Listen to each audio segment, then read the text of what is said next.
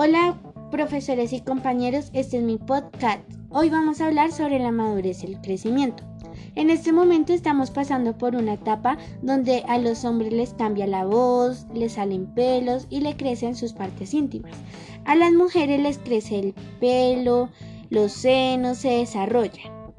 Nosotros crecemos de un día para otro, nos empiezan a salir granos, además también crecemos emocionalmente, donde queremos vestirnos a nuestro modo, lloramos sin razón, somos bipolares, nos enamoramos, nos enojamos sin razón, además empezamos a entender mejor la vida, aprendemos lecciones y entendemos más el sentido de la vida.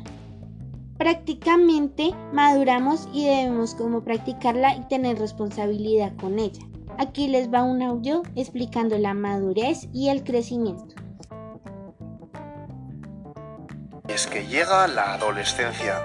Empieza el camino de niño a adulto, la época más difícil y estresante del proceso vital. ¿Por qué? Te lo cuento ahora. Para empezar, la pubertad algunas hormonas empiezan a trabajar y se produce un cambio físico espectacular. Sale vello, crecen los pechos y los genitales, cambia la voz, pero es que encima ocurre la maduración sexual. Las chicas tienen su primera menstruación y los chicos su primera eyaculación. Potencialmente pueden ser padres. Muchos cambios en poco tiempo. Bueno, pues el adolescente emprende ahora, y con este nuevo cuerpo cambiante, un proceso de autodefinición. ¿Quién soy yo? Y todo ello para desarrollar su propia identidad. Es un proceso complicado y en ocasiones conflictivo, porque, a ver, para decidir quién soy necesito sentirme independiente. Eso les lleva a alejarse de sus padres tanto físicamente como de sus normas y consejos, y los choques con ellos son inevitables. Entre padres y adolescentes hay conflictos. El adolescente, por tanto, pasa más tiempo con sus amigos, que le escuchan más, que con los padres, que les dicen qué tienen que hacer.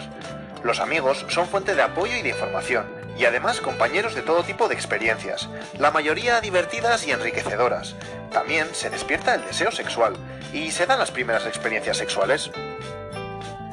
¿Y su desarrollo mental? Bueno, pues su pensamiento ha dejado de ser concreto y ahora se ha convertido en abstracto y formal. Ahora puede hacer deducciones y pensar de forma hipotética. Y así, al final de este periodo logra obtener una identidad sexual, moral, política y religiosa.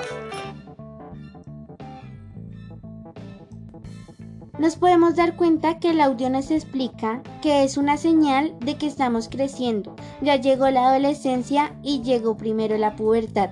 Nos damos cuenta que empezamos a tomar decisiones por nosotros mismos. Donde pasamos más tiempo con amigos, donde ya tomamos y pensamos mejor sobre la vida y estamos preparados para seguir. Gracias, Isabela Ramírez Pulido de 84. Este es mi podcast.